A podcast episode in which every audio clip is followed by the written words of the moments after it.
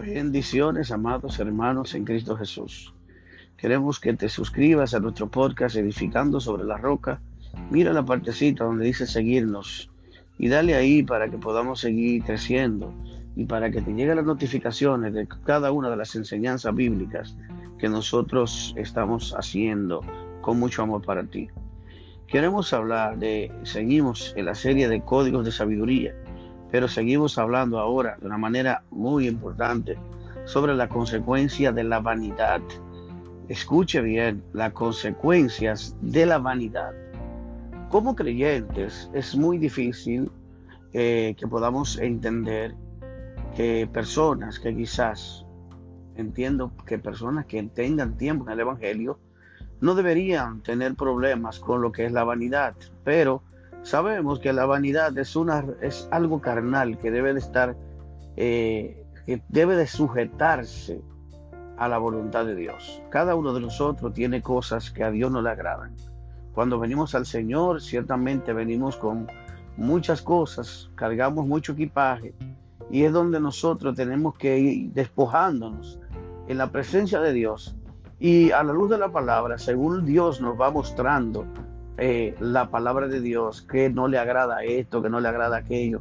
Y nosotros con sinceridad nos autoanalizamos a nosotros mismos la luz de la palabra, que el espejo de Dios.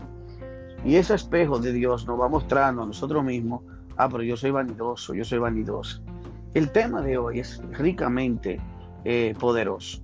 Vamos a hablar, porque esto es bien importante que entendamos que la iglesia del Señor necesita que cada uno de nosotros nos liberemos de este espíritu o de esta situación, porque para muchos es un espíritu, pero no es lo para mí, cuando hablo de espíritu, no me refiero a que hay un demonio de vanidad. No, no, no, eso no es correcto. La vanidad es algo de la carne, es una obra de la carne, que nosotros podemos sujetarla por medio del espíritu. ¿Por qué? Porque vamos a ver, lo que la vanidad tiene mucha ligadura con lo que la avaricia. Muchas personas que tienen, que son vanidosos, son avariciosos, lo quieren todo, eh, son vanidosos, quieren comprar, quieren comprar, son compradores compulsivos y llega un punto quizás donde económicamente esa vida es insostenible. Es imposible que tú puedas mantener un estilo de vida de gastar más que lo que tú ganas. La obra de Dios es, para poder ser un buen administrador, debe de evitar ser vanidoso, y ser avaricioso. Primero, porque hay avariciosos que son tacaños. Hay otro tipo de avariciosos que son avariciosos, pero son eh, compradores compulsivos. Le gustan estar comprando, comprando, comprando. Nunca logran tener nada en la vida porque siempre tienen en algo que gastar. Dice Proverbios 13, versículo 11, las riquezas de vanidad disminuirán, pero el que recoge con las manos laboriosas las aumenta. ¿Qué nos quiere dejar dicho este versículo? Que por ahí dice en el mundo, más claro se lo voy a poner, que lo que viene fácil, fácil se va. Dice las riquezas de vanidad, o sea, cuando usted tiene dinero de la calle, de la droga, de la extorsión, del engaño, del chapeo, todo ese dinero se gasta fácil. Usted no ve cómo mujeres van a programas de televisión y, programas de redes sociales donde dicen que gastan 30 mil, que gastan 150 mil, que gastan 200 mil eh, en ropa, en maquillaje, en spa, en salones, en, tarjetas, en, restaurantes. Claro, porque lo que fácil se consigue, fácil se va. Y eso es lo que dice este proverbio. Las riquezas de vanidad disminuirán, pero el que recoge con manos laboriosas las aumenta. ¿Por qué? Porque la riqueza que tú, el que, el que gana mucho, el que recibe dinero fácil, gasta más de lo que gana y se va a quedar sin nada pero el que recoge con manos laboriosas las aumenta. O sea, cuando usted le duele, cuando usted gana el dinero con mucho esfuerzo, con mucho sudor, con mucho sacrificio, a usted le duele malgastar el dinero. Y usted trata de que lo que, por el hecho de que usted está esforzándose tanto, usted dice, bueno, yo estoy esforzándome mucho, quiero hacerme la vida un poco más fácil. No tengo carro, voy a hacer un, un lío, voy a hacer esto, pero quiero lograr un carro para que yo y mi familia estemos más cómodos y comienza y sale de ese nivel, vamos a decir, de no tener un carro a tener un carrito. Y luego va creciendo. Y poco a poco dice, bueno, yo tengo que tener mi casa propia porque estoy pagando renta y quiero ahorrar, quiero tenerme de de gastar, malgastar para tener mi propia casa. Y ahí entonces comienzo un estilo de vida un poquito austero, un poquito, ¿verdad?, eh, mermado en el gasto, un poquito más consecuente con los gastos, mejor se administra, se administra y también empieza a eficientizar los gastos. Y escuche esto, hermano, para que usted entienda. Dice aquí en Eclesiastes 5:10, el que ama el dinero no se saciará de dinero, y el que ama el mucho tener no sacará fruto. También esto es vanidad. O sea, hay personas, como le decía, que la vanidad tiene dos puntos, que es en, un punto la, vanidad te hace avaricioso, quiere tenerlo todo, quiere que todo te, quiere tener todo lo que el otro tiene. El vanidoso también se convierte en una persona envidiosa, quiere tener lo que tú tienes, cuando lo tienes, tú compras un carro, el otro tiene un carro, lo quiere cambiar. Si compras una lavadora, el otro también la quiere tener. Si tienes un hotel nuevo, una ropa nueva, también te pregunta que, dónde la compraste porque también la quieren tener. Eso trae envidia. Entonces tenemos que entender que no, no podemos vivir con ese estilo de vida. No podemos vivir de esa manera. Dice que el que ama el dinero no se saciará de dinero. Porque el que ama el dinero quiere dinero y lo gasta, pero quiere más y más y más. Esa es la avaricia. Y el que ama el mucho tener no sacará fruto. No, no podemos vivir de esa manera. Tenemos que aprender a vivir con lo que tenemos y empezar a ser buenos administradores de lo que Dios nos da. Si usted se gana 100 pesos, trate de no gastar 100. Trate de por lo menos gastar menos que lo que usted ah, eh, gana. Perdón, menos de lo que usted gasta. Que usted gane más que lo que gaste, es la palabra correcta. Y a la vez que usted pueda destinar una pequeña parte, por lo menos, para ahorrar.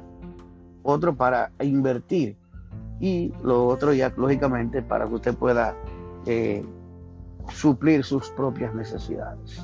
Es decir, amado, que la vanidad te puede llevar a consumir más de lo que tú ganas y eso es terrible para tu economía y para tu situación emocional. Porque las personas no se dan cuenta que en la vida todo es cíclico y es una cadena. Cuando tú eres una persona vanidosa, tú puedes tener el closet lleno de ropa, de, de muchas ropas, pero en tu mente tú no tienes nada que ponerte. Puedes tener siete, ocho pares de zapatos y no tienes nada que ponerte. Puedes, porque lo que está, no es que no tiene nada que ponerse, es que no tiene nada que estrenar. Las personas vanidosas quieren estar estrenando.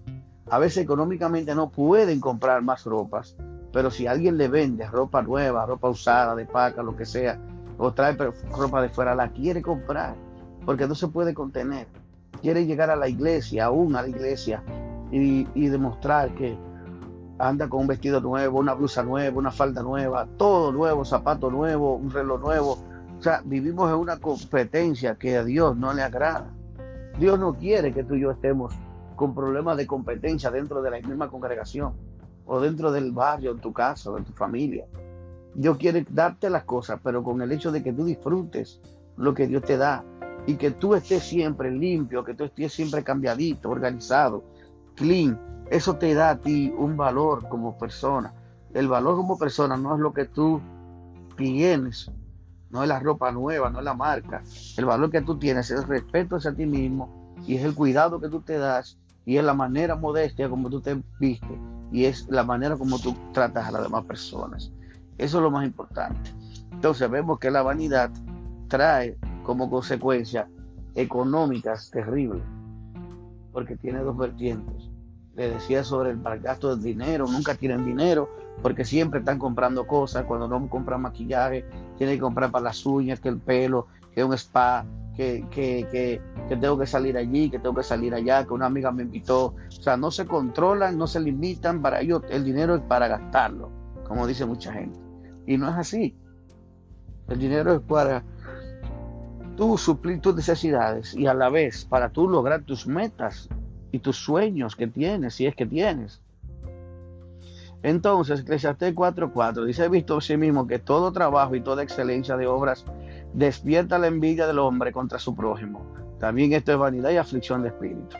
Tienes que saber que aun cuando tú te propones en tu vida progresar, echar para adelante, quieres poner un negocio, quieres abrir eh, una situación, algo en tu casa, o sea un, negocio que tú quieras abrir, sea que tú quieras estudiar y que estés preparándote, eso va a despertar la envidia del hombre contra su prójimo.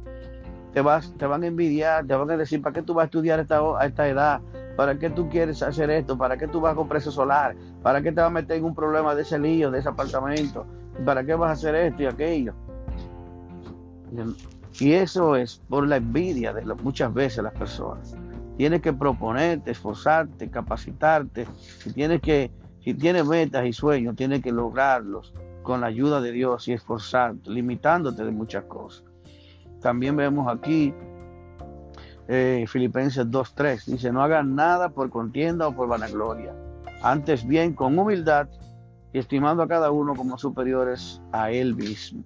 Hay muchas personas que a veces ven que otro se compró una nevera y una lavadora y el otro quiere también comprar la nevera o una lavadora.